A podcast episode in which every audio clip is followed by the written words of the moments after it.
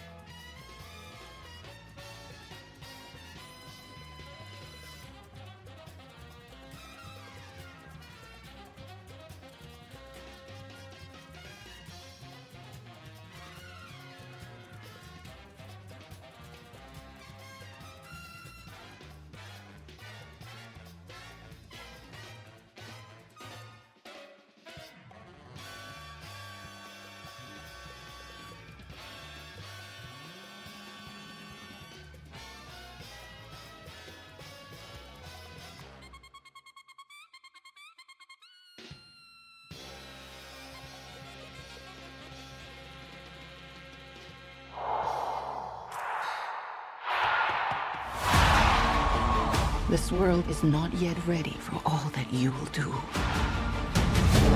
Your time will come, Diana. And everything will be different.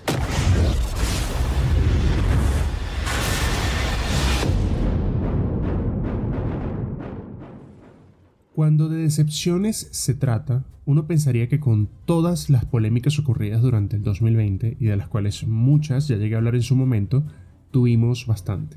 Pero no.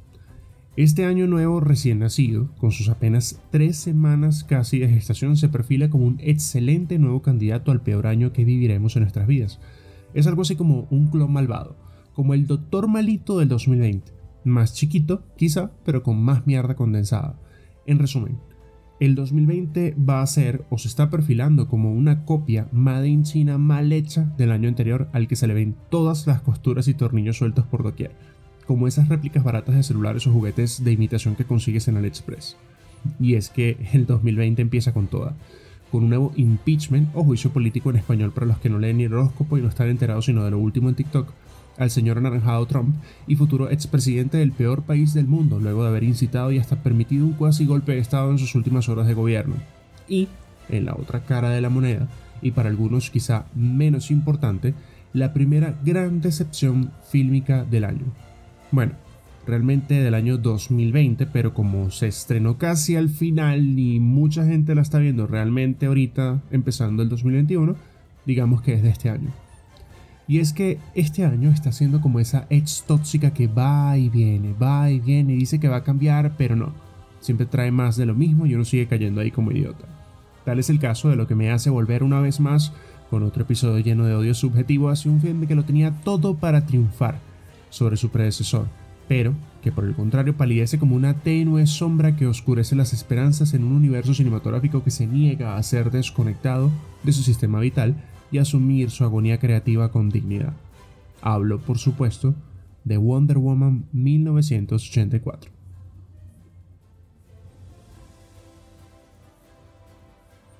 Dirigida nuevamente por Patty Jenkins, la directora del maravilloso film Monster de 2003, que le valió un Oscar a Charlie Theron por su magnífica interpretación de la asesina Aileen Wuornos, y por supuesto de la primera entrega del 2017 bajo el mismo nombre Wonder Woman, solo que en esta ocasión no solo dirige, sino que coescribe el pinche film junto a un veterano de DC Comics como Geoff Jones. Y ahí la piedra angular de todos los enormes problemas que tiene este mamotreto de película de dos horas y media. Pero vamos por partes. Citizens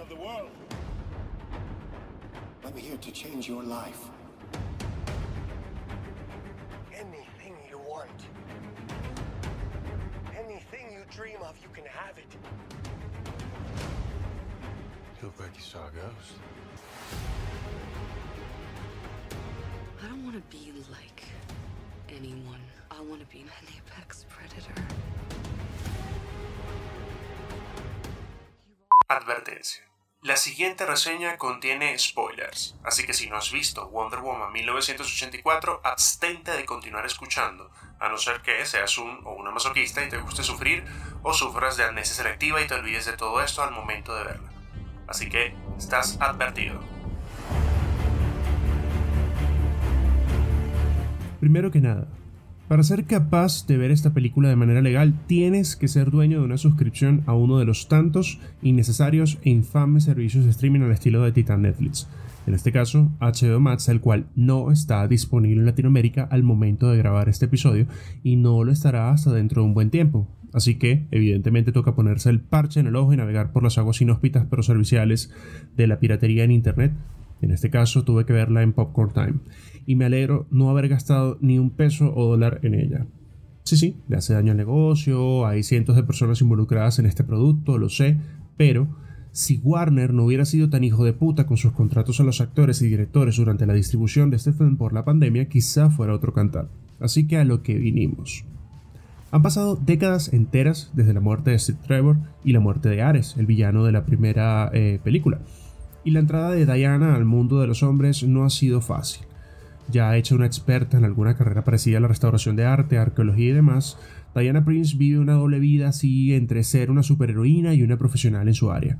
Con dificultad para relacionarse a nivel social, conoce entonces a una colega, Bárbara Minerva, una nerd experta en un sinfín de disciplinas y que juega el papel exacto de Betty la Fea en esta historia, pero con un toque del musical Cats al final. En su camino se cruzan Maxwell Lord, un ambicioso y megalomaníaco estafador que está detrás de un objeto místico que puede cambiar su destino para siempre y ganarse el respeto de sus iguales.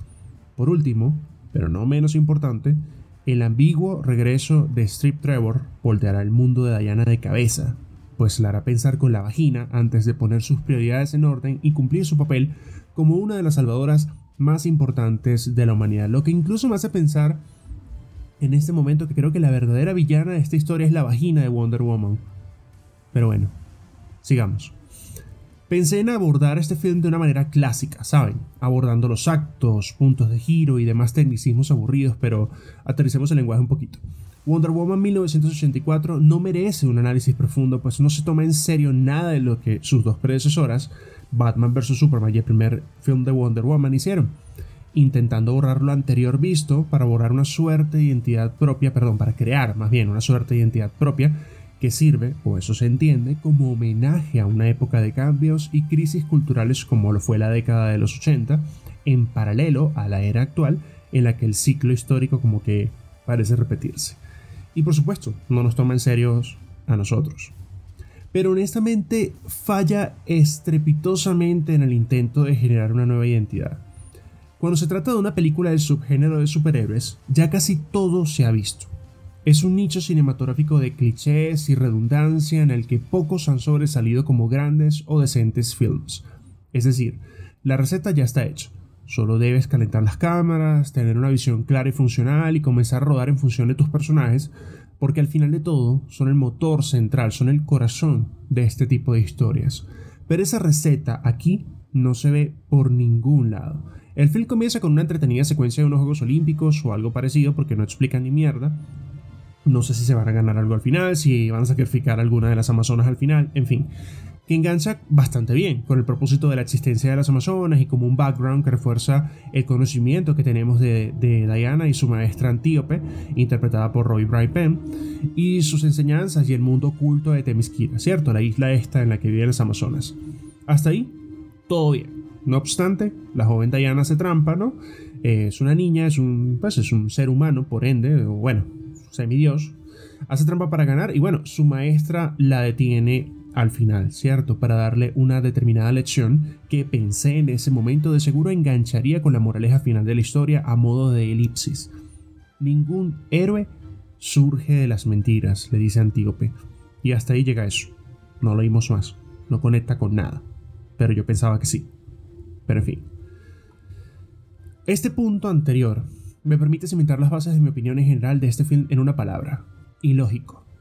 Los huecos, los plot holes, los fucking huecos que tiene la trama comienzan a saltar constantemente en este momento cuando brincamos una secuencia de una en el presente, entre comillas, o el presente eh, narrativo de la historia, en donde vemos un clásico robo a una joyería. Una novedad, claro, ¿no? En un film de superhéroes que empieza con un robo, wow, nunca se ha hecho en un centro comercial, ¿no? Que curiosamente ni se molesta en el tapar el hecho de que es el mismo centro comercial de la tercera temporada de Stranger Things, pero bueno, no importa. Es el que más se parece a un centro comercial de los 80, no hay problema con eso. Y entonces aparece Diana en acción, eh, saltando de un lugar a otro en una ligera, divertida y extrañamente dirigida escena clásica de atrapar a los villanos y guiñar el ojo en una oda a los primeros films de Spider-Man de Sam Raimi e incluso la serie de los 70 de Wonder Woman con la hermosa Linda Carter.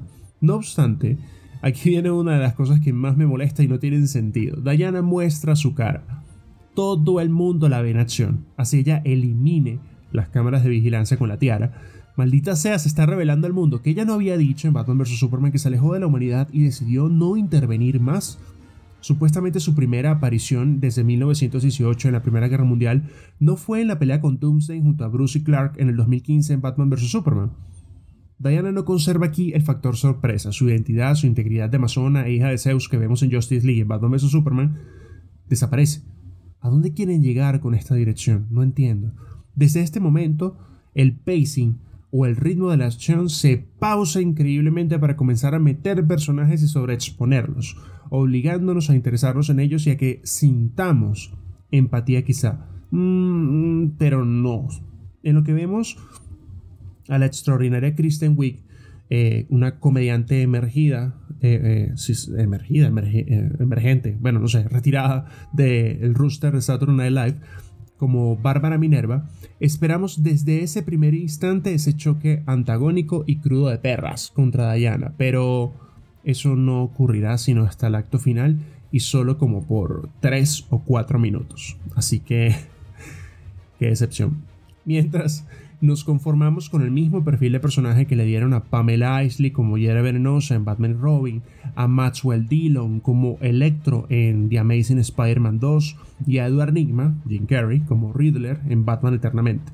El de nerds, extremadamente introvertidos, ultra inteligentes, incluso atractivos, pero rechazados de alguna manera por su invalidez social, lo que a modo de cliché, recuerdan la receta, los impulsa a tomar la quizá válida decisión de decirle basta al sistema y convertirse en supervillanos. Pero aquí ocurre distinto, porque entra a la historia una maldita piedra que no tiene sentido, lógica ni explicación, convirtiéndose en el MacGuffin, ese objeto del deseo que tienen algunas historias de manera obligada como recurso para que los protagonistas avancen en su viaje. Por ejemplo, un MacGuffin puede ser la varita de Sauco o las reliquias de la muerte en Harry Potter o el anillo único en El Señor de los Anillos. Es un recurso narrativo que bien usado, como en los ejemplos mencionados, funciona bien, pero aquí no.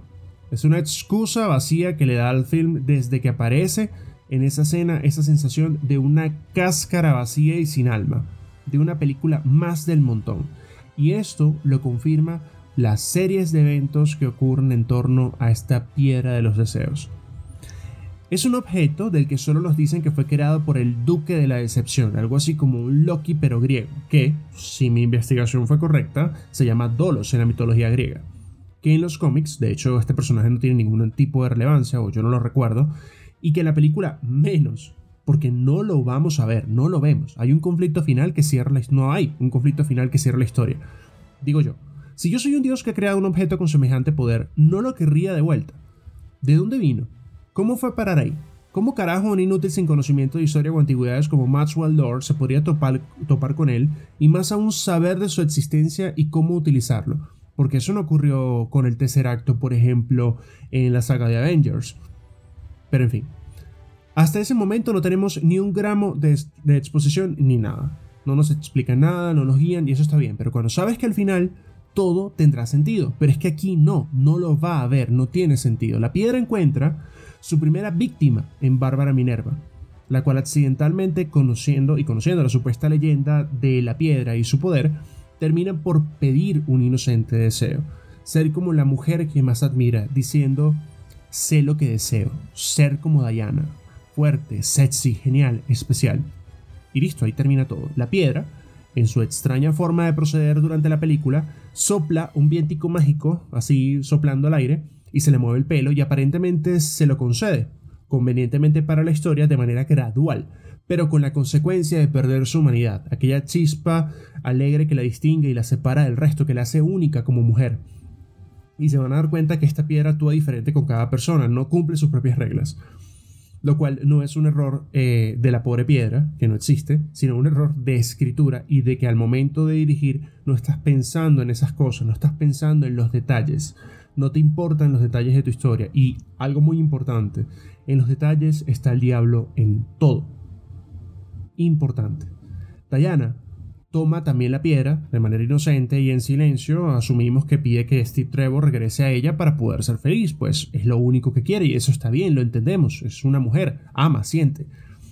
Y oh, vaya que Steve regresa, pero de la manera más estúpida posible, en el cuerpo de otro hombre random, aleatorio, cualquier pendejo, y solo ella puede ver y saber que es Steve Trevor. ¿Qué pasa con este hombre? ¿No tiene familia o un trabajo? Le borraron la memoria, está simplemente poseído en contra de su voluntad. O sea, ¿por qué eligieron a ese hombre? ¿Porque le quedaba cerca a Diana? O, o sea, ¿qué, sentido tiene? Eso significa que Diana se ha estado follando durante toda la película a un afortunado desconocido. ¿Qué lógica tiene esto? En serio. ¿Por qué los trailers hacen un misleading o una mala dirección constantemente a las personas que los ven y cuando vas a ver la película ves otra cosa completamente diferente en el mal sentido. Eso no está bien. Aparece entonces en escena Maxwell Lord, interpretado magistralmente por nuestro querido mandaloriano favorito y orgullo latino Pedro Pascal Carajo, que sin duda podemos decir que se roba cada escena en que aparece a pesar de ser un personaje pobremente escrito con muy poco background en su haber, lo que me recuerda un poco a su personaje de la serpiente de Dorne en Game of Thrones y su increíble muerte. Mats quiere la piedra, sabe de ella de alguna manera y comienza a seducir a Bárbara para obtenerla, terminando por robarla eventualmente de la manera más estúpida en la que podrías robar una antigüedad de uno de los museos más importantes del planeta como el Smithsonian en Washington, D.C., agarrándola y saliendo con ella escondida en la ropa. Mats es un perdedor y estafador profesional que de manera estúpida o realmente inteligente, si lo quieres ver así, pide un solo deseo, ser la piedra en sí desde aquí son horas y horas, bueno, dos horas y media, de escenas de relleno en las que Max va por el mundo concediendo deseos a otros porque él no puede pedirlos por él mismo porque es la piedra en sí, recuerden que pidió ese deseo, es la piedra en cuerpo y alma, entonces le quita a la gente lo que más desea a cambio de sus deseos, porque así funciona la piedra, aunque nunca nos digan, y cambien la historia y las reglas a conveniencia, en fin, ya vamos a volver a eso. Ya mencioné todos los personajes, no hay más a quien presentar afortunadamente, así que voy rápido al terreno baldío de los tecnicismos. Lo triste es que Diana ha pasado de ser un símbolo de virtud, esperanza y gracia, incluso de ser una mujer sonriente y que transmite amor, a ser una mujer solitaria e insufrible, insufrible, durante toda la película, que se hace la importante diciendo que no tiene un televisor, pero en el tercer acto se revela que tiene al menos 8 en una habitación de su casa. Una inconsistencia más que no calza sin mencionar que se la pasa la película evadiendo a otros supervillanos, nosotros, los hombres, los hombres babosos que solo la piropean y persiguen y se quieren acostar con ella. En fin, ya que estamos, vamos a la lista de agujeros e inconsistencias para terminar esto, ¿sí? La primera, volar. No es una habilidad tan ajena al personaje, pues se le ha visto que en algunas historias, algunas, Wonder Woman puede volar, pero es inherente al personaje lo tiene como una habilidad más, no la aprende por el poder del amor o la verdad, o porque Steve dijo, volar es fácil, no sé cómo lo hago, pero es fácil, y así aprende ella a volar. El amor y la verdad. Quizá uno de los puntos álgidos que sostienen la trama y que quizá no sea tan malo es que el amor y la verdad lo pueden todo. Es tierno, sí, pero la sobresaturación y uso desmedido de ese mensaje transforma el color del film y la seriedad de lo que podrían ser neones y dorados de los 80 a un rosa pálido kawaii estilo Sailor Moon. Tanto así que la verdad es usada como un deus ex machina o un recurso último de la nada al final cuando Diana usa el lazo de la verdad para conectarse por banda ancha en los 80 a través de las partículas de la señal satelital de Max y convencer a la humanidad de renunciar a sus deseos porque ella lo hizo al renunciar a Steve para recuperar sus poderes, entonces todo el mundo tiene que hacerlo. El lazo de la verdad. Diana menciona yo no le doy, o sea, lo anoté, yo no le doy poder a mi lazo de la verdad. La verdad es más grande que todos nosotros. Ok, qué bonito, qué bonito eso. En este film, ella lo usa como cable de conexión USB, como escudo, como mano, como brazo, como telaraña, como todo, menos como el lazo de la verdad. De hecho, no usa la tiara más de una vez, ni los brazaletes, ni la espada, ni un escudo, nada de nada. Su poder en la película es el amor y la verdad. Esto parece un puto capítulo de Pokémon el avión invisible y un piloto omnipotente. Nadie, nadie estaba preguntando o quería ver ese infame e innecesario vehículo de Diana, pero aún así tenían que inventarse un aeropuerto que no existe en un museo y Steve tenía que pilotar un pinche avión, claro. Y de la nada, ella inventa una habilidad que aunque no está tan jalada de los pelos, pues tiene cierta coherencia con la magia con la que la isla de las Amazonas está oculta, Themyscira, es inverosímil que lo logre la primera, y aún así, los radares pueden detectar el puto avión. Además de que Steve era un gran piloto de aviones análogos, mecánicos, en 1918. Los jets de los 80 y los actuales son eléctricos, por así decirlo, digitales, y no son de propelas u hélices, sino de propulsión a chorro, por eso se llaman jet. Así que sería imposible que pudiera pilotarlo con semejante facilidad y fragancia. O sea, el avión se hubiera chocado al minuto de despegar. Es más, no lo hubiera despegado. Lo que me lleva a pensar en que todo queda cerca en esta película o qué, porque igual que en la primera película, Diana se teletransporta de lugares. El avión se hubiera caído a la mitad del Atlántico. Punto. Porque tienen que llegar desde Washington a Egipto los aviones de combate no están diseñados para vuelos largos, sino para maniobras en sitios no cortos, pero pues distancias prudenciales.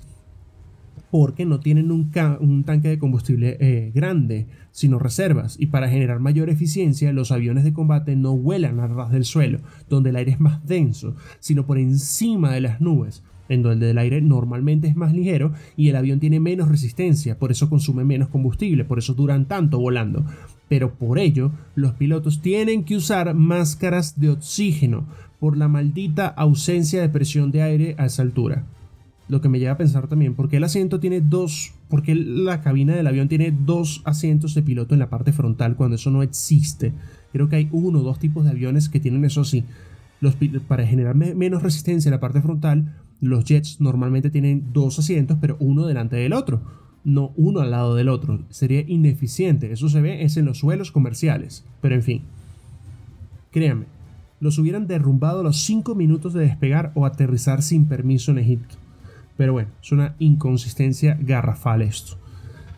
Esta es otra de las que menos me gusta y es pensar en los colores en computadores monocromáticos. Es inaudito que en la secuencia final en la que Match en el clímax de la película usa el satélite un satélite que parece del año 2030, para comunicarse a través de las partículas. Su señal, o sea, la señal de, que Max quiere utilizar para hacer que todo el mundo pida un deseo, se transmite a color en cada monitor del mundo, incluyendo televisores que apenas estaban comenzando a comercializarse. No todo el mundo tenía incluso en ese momento una televisora a color. Y, sobre todo, en todos los malditos computadores del mundo. Estamos hablando de una era pre-Windows, en donde ni siquiera Steve Jobs había inventado a Lisa para Apple. Y IBM era la líder del mundo en hardware. Las pantallas eran negras y los caracteres eran verdes. No había color en los computadores. No habían videojuegos para computadores en ese momento. Y se ve en el film, en algunas escenas. Entonces, ¿por qué de pronto la cara de Max se ve en alta definición casi, además con sonido surround estéreo saliendo de cada computador cuando ni siquiera tenían tarjetas de sonido. Maldita sea Warner. Maldita sea Patty Jenkins. Es que no, no, leen historia, o sea, no saben en dónde están. ¿Por qué tratan de borrar la historia? No entiendo. Ok, respira. En la secuencia inicial en Temisquira, al final, Antíope menciona a una tal Asteria, la guerrera más famosa de las Amazonas y a la que le forjaron una armadura para ayudarla a proteger a sus congéneres. Dicha armadura fue usada tanto en los trailers y materiales, o sea, pero tanto, que en los materiales promocionales que se convirtió en mi razón personal para ir a ver la película, si pudiera haber ido a verla en el cine. De hecho, la vi con mucha emoción. Em, pues conozco dicha pieza bajo el nombre de Golden Eagle en los cómics y me parece que es uno de los looks más badass que pueda tener Diana. Wonder Woman me encanta, es un personaje que me fascina de DC Comics. Y recuerdo que Diana la ha utilizado contra villanos ultrapotentes como Darkseid, que es el Thanos de DC Comics. No obstante, la vemos de nuevo más adelante en el apartamento de Diana porque esta armadura salió en la secuencia de las Amazonas, recuerden, eh, y hablan, te dan una pequeña exposición como dan a entender, hey, mira, esto va a salir más adelante, pues tipo Caballeros de Zodiaco, esta es la armadura de Sagitario, va a salir más adelante. Ok. Y vemos la armadura tirada así, como un cuchitril, como un cachivache, como si nada tirada, envuelta en una lona en un lado en el apartamento de la habitación, en la habitación en el apartamento donde están los televisores que ya decía que no tenía, tirada en un rincón, como si no valiera nada, como que si fuera para empeñar. ¿Cómo llegó ahí? ¿Quién la sacó de Temisquira? Mejor aún, ¿cómo coño se la puso? ¿Cuándo se cambió? ¿A dónde fue a parar luego de que Bárbara y Chita se la rompiera como si fuera de plástico? ¿No hubiera sido mejor que la armadura pareciera su comando y la llamara en la pelea final y se transformara estilo Caballeros de Zodíaco? Digo, ¿no? O sea, sería mejor, estilo, dame tu fuerza, Pegaso. O sea, le da más clímax y relevancia a la armadura. Así que, si ya estamos con las vainas cursis, unas volteretas de estilo anime no hubieran caído mal a estas alturas en el film. No me hubiera chocado que se transformara estilo Seiya en, Caballeros del Zodiaco. Pero bueno. Los Thundercats. No hay razón lógica para que Bárbara tome ese aspecto de Cheetah, salvo un comentario en el avión en el que Max o sea, el que Max le concede, güey, ella le pide a Max otro deseo. Aunque se nos dijo que la piedra concede un deseo, pero fue lógica a este punto. A este punto ya la película ya, o sea, literalmente abandonó toda consistencia posible. Entonces, ella desea convertirse en el depredador Apex o el depredador supremo. ¿Cierto? Ella pide ser más fuerte, la número uno. Genial, súper bien. Pero ¿por qué no se convirtió entonces en una versión, no sé, de Hulk Hogan o no sé, cualquier luchador libre que estuviera en ese momento, o simplemente porque, porque en una versión de un Cheetah. Ojo, estoy abandonando el conocimiento que tengo del cómic. Cheetah no nace de esa manera, pero ok. ¿Por qué no se transforma en una leona? O un tiranosaurio Rex, no sé. O sea, el tiranosaurio Rex es el depredador Apex por preferencia del planeta Tierra. Pero bueno, esto, de acuerdo al material base de los cómics, no tiene ningún sentido y menos el que al final ella no decidiera renunciar a sus deseos y aún así vemos que vuelve a la normalidad, porque a ella Diana la trata de convencer de que renuncie, ella dice que no, así que luego de que la electrocute, pues ella vuelve a la normalidad al final, no tiene sentido, solo que ahora ella sabe que Diana es Wonder Woman. Y ajá, ¿qué hacemos con esa información? ¿La va a revelar? ¿Va a chantajear a Diana? O sea, no, no entiendo, ¿por qué no la mató? No, eh, eh, bueno, Además de que reducen a un personaje maravilloso como Cheetah a una copia de otros, ya vistos que mencioné anteriormente, como Poison Ivy en las versiones cinematográficas o el, acertijo de Jim Carrey, y ser un simple comedy relief o el bufón de la historia, colocando sobre sus hombros, hombros clichés sexistas como el tema de los tacones y que los científicos o las mujeres científicos no usan tacones. Anda a mamar, ¿eso qué tiene que ver con la historia, por favor? En fin, ya nos estamos acercando al final, no se preocupen. Así que, para finalizar, que alguien me explique lo de los deseos. Sin duda, donde más se enfría el espagueti es en este punto de la premisa del film. Ya he hablado lo suficiente del tema, pero no de la conclusión. Al final, cuando Diana manipula a la humanidad para que todos renuncien a lo que pidieron, me vienen a la mente una serie de casi infinitas interrogantes. Por ejemplo, ¿todos renunciaron a sus deseos? ¿Todos pidieron algo malo? ¿Tan mala es la humanidad? ¿Se les borró la memoria al final? No creo. Y si no renunciaron algunos, se quedaron con sus deseos. O sea, si yo pedí un tiranosaurio de mascota, por ejemplo, y no renuncié a él, me lo quitaron. Porque yo tenía que renunciar de manera voluntaria al deseo. La gente que pidió que otros murieran, por ejemplo, deseo que tal persona se muera, esas personas revivieron entonces. O sea, devolvieron de la muerte como, como Steve Trevor. Si es un solo deseo, ¿por qué Max rompe las reglas y le concede a Bárbara dos sin quitarle nada a cambio en la segunda oportunidad? Si él puede cambiar las reglas así, ¿por qué no se pide él mismo sus malditos deseos? Y sobre todo, ¿por qué nadie fue tras él al final de la película a pesar de que casi causa un Armagedón? ¿Y por qué tiene un arco de redención con su hijo al final? O sea, no tiene sentido. Igual que Bárbara, son dos criminales prácticamente. Maldita sea, o sea, este film es demasiado suave. No tiene consecuencias en nada de lo que pasa. O sea, literalmente el, evento que ocurre no tiene consecuencias ni repercusiones en las siguientes películas. Ese es el problema con las películas de DC Comics. Que ninguna película está conectada ahora. no tienen sentido. En definitiva, y porque todo tiene un final. Opino que Wonder Woman 1984 es un film que deja más interrogantes que preguntas a mi parecer, y no en el mejor de los sentidos. Hay películas que lo saben hacer y que te dejan especulando como de dónde viene el guasón, por ejemplo, cuál versión de la que él cuenta sobre sus cicatrices son reales. Pero aquí no. Las cosas que mencioné son solo la punta del iceberg en una amalgama de errores de guion y dirección que ni la mejor cinta adhesiva en la edición podrían haber salvado. El 1984 del título lo tiene solo en el título, porque en un principio pensé que sería una alegoría a la obra de George Orwell bajo el mismo número, 1984, y que quizá Diana se tendría que enfrentar a un sistema totalitario y fascista en el que, que pretendía dominar el mundo con, con barbarismos tecnológicos y miedo. Pero no, el año la escogieron solo porque creo que sonaba cool, porque en 1983 o 1986 no sonaba tan cool eh, de manera fonética, no lo sé.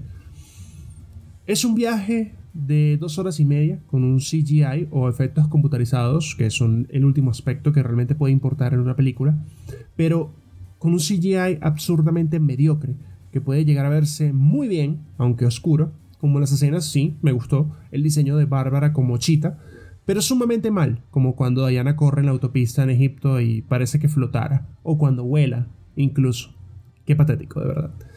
Destaco sobremanera la excelente banda sonora del mismo maestro Hans Zimmer, la cual creo que están escuchando de fondo, creador de clásicos desde El Rey León, Piratas del Caribe y The Dark Knight, por mencionar algunos. La increíble química del cast, en la que a mi gusto personal Pedro Pascal es el que paga la película junto a Kristen Wiig eh, o Bárbara, pero Gal Gadot no está tan mal, la verdad. Eh, le aporta una seriedad y una dulzura a la vez, aunque requiere más entrenamiento marcial y quizá un poco más de coaching vocal, porque aunque su acento aporta el hecho de que es griega, en teoría, aunque es israelita, es hebrea en la vida real, em, pues necesita más entrenamiento para hacernos creer que de verdad posee esas habilidades, porque creo que exagera un poco en sus movimientos. Y bueno, Chris Pine es él haciendo de Chris Pine como en casi todas sus películas en las que actúa como Chris Pine. Es un buen actor, pero bueno, bien ahí. El cameo de Linda Carter en la escena post-créditos como Asteria, considero que, contrario a muchos que opinan diferente, no estuvo tan de más. No estuvo tan mal, pues. Creo que fue un bonito homenaje, pero me hubiera gustado al menos una escena entonces con ella y Diana, quizá a modo de mentora, en donde ella la tenga que buscar y preguntarle cómo hiciste tú y de repente Asteria le entrega la armadura. Hubiera sido más chévere, ¿no? Como llenar ese hueco ahí. Pero no, no lo pensaron. Prefirieron hacer una película de dos horas y media con más huecos abiertos que cerrados. Y esa escena hubiera sido un perfecto tapadero a esos agujeros que les estoy mencionando.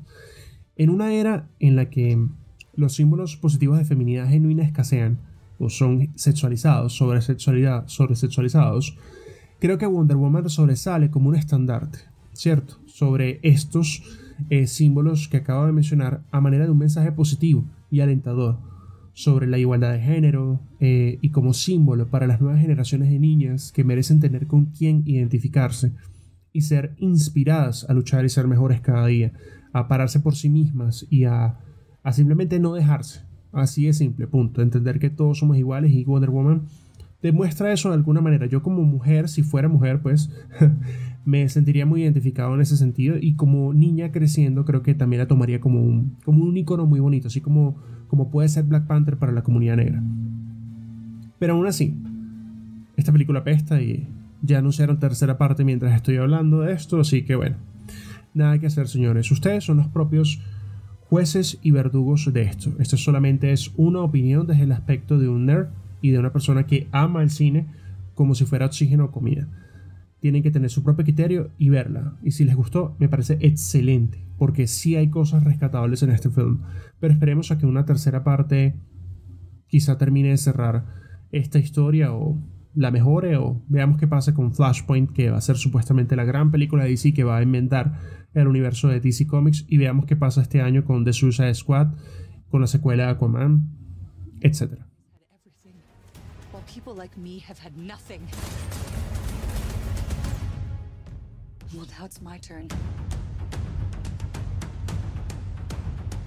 Get used to it.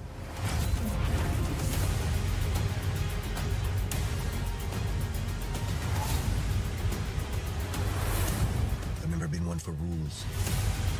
The answer is always more.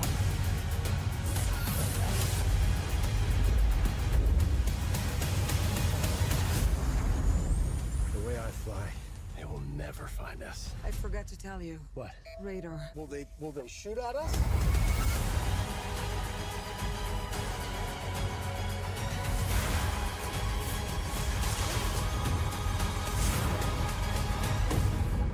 Barbara, what did you do?